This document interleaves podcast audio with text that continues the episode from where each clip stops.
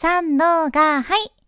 声を仕事にしています。現役フリーアナウンサーの幸あれ子です。話し下手からフリーアナウンサーになれた幸あれ子があなたの声を活かす話し方のヒントをお届けします。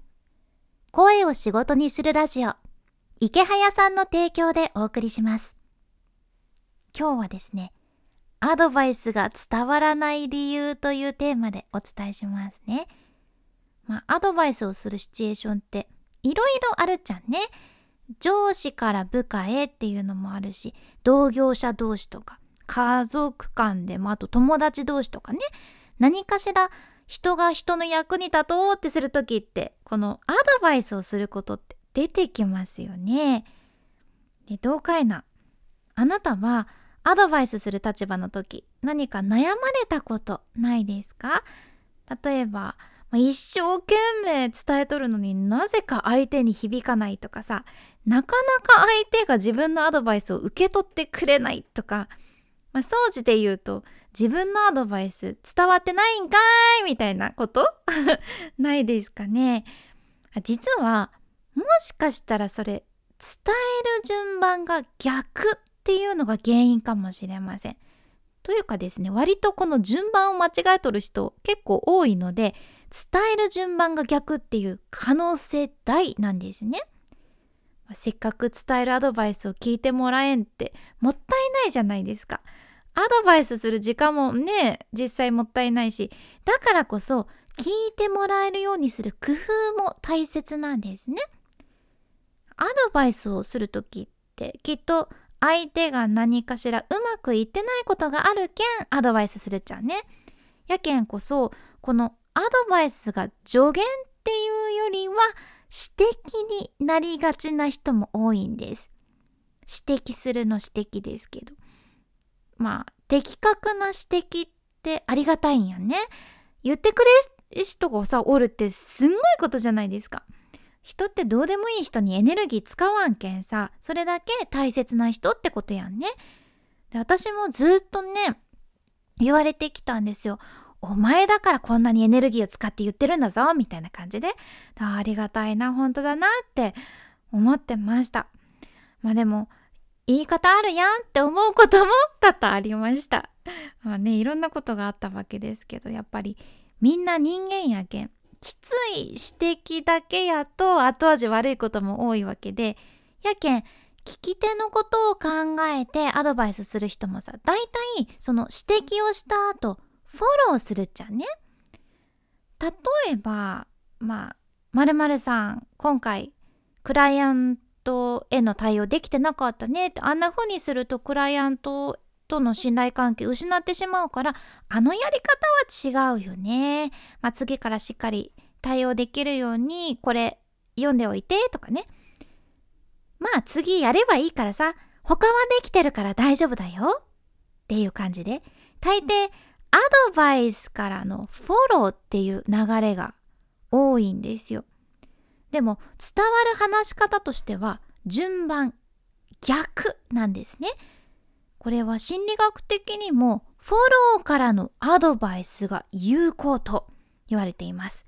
もうなぜかっていうと人は自分のことをまず否定されちゃうととにかくねもう心を閉ざしちゃうんよね。まあ、つまり自分がうまくいってない状況の中でさ指摘という名のこうアドバイスされちゃうともうね詰まるところ話全然聞いてないんですよね。これが聞いてないっていうよりはもう耳に入らないんですね。まあ、そういうものやけ仕方ないんですよ。だってこう自分を否定する人からのアドバイスを喜んで絶対聞きたいってなかなか思わないじゃないですか。聞き手にはもうまずさ否定されたっていうところだけが残っちゃってその後どんなに話し手がフォローしてももうリカバリーできないっていうのを私自身ですね本業でもそういう光景を何度も見てきました。先輩がね後輩に指摘をこうまずしてしまってでうまくいってないっていうのもねよく見てきたしあー逆なのにって思いながらね 見てたこともあったけど、まあ、一方やっぱりできる人は順番をねしっかり変えてあげてしっかり聞き手に受け止めてもらうんですよね。まあ、なんでこのアドバイスとフォローの順番を間違いがちなのかというとやっぱりどうしてもそのフォローの定義ってさ後から補って助けるみたいなニュアンスで捉えてるところあると思うんですよ。やけんこそ普通にいろいろ指摘して後からフォローしちゃうんやけど違うんです。まずフォローしてアドバイスなんですね。いいですか？これフォローしてアドバイスの順番でね断然伝わりやすくなるんです。まず相手を認めるんですね。褒めるんです。例えば頑張ってるよねこんなところがすごいと思うっていう感じで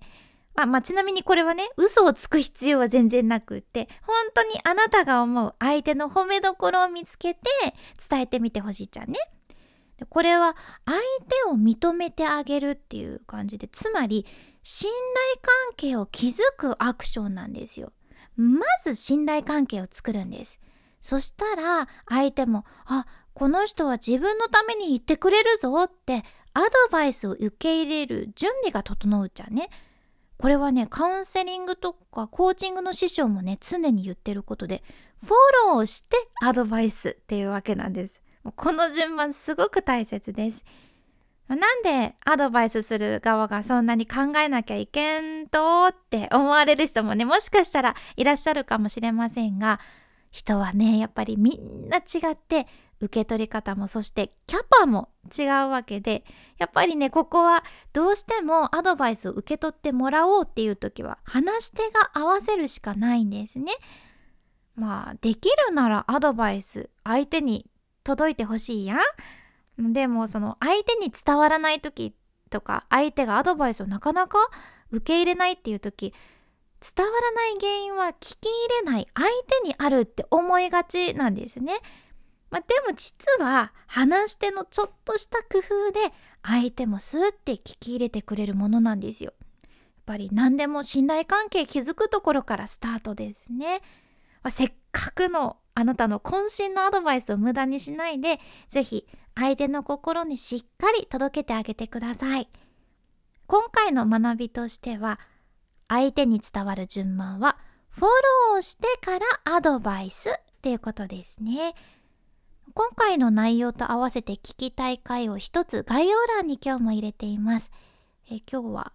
情報に合った声じゃないと伝わらないっていう回ですね。まあ、実は伝わらない原因は情報と声が合ってない可能性大ですよっていう内容を話してる回です。ぜひより一層あなたの話が伝わりやすくなるようにこちらも合わせて聞いてみてください。そしてこのラジオのスポンサーである池早さんの新しい本がなんと今日発売になりました。すごい。これですね主婦の友社から出されてるんですが中学生から知っておきたい悪い大人にお金を騙し取られない全知識という本ですね。すごいタイトル。うんそそられますよね。私もこちらすでに予約してるのでめちゃめちゃ楽しみなんやけどやっぱり池早さんがそのお金を守る知識をね全てこれでもかっていうぐらい教えてくれる内容になってるということで自分は騙されにくいってね私も思うんやけどそういう人ほど騙されるってよく言いますよね。しかも何で騙されるのかっていうのがあんまりわからないというか経験したことがないけんこそやっぱりわからないことって多いですよね。やけんこういう本で前もって勉強していくって大切なんやろなって思うんですよ。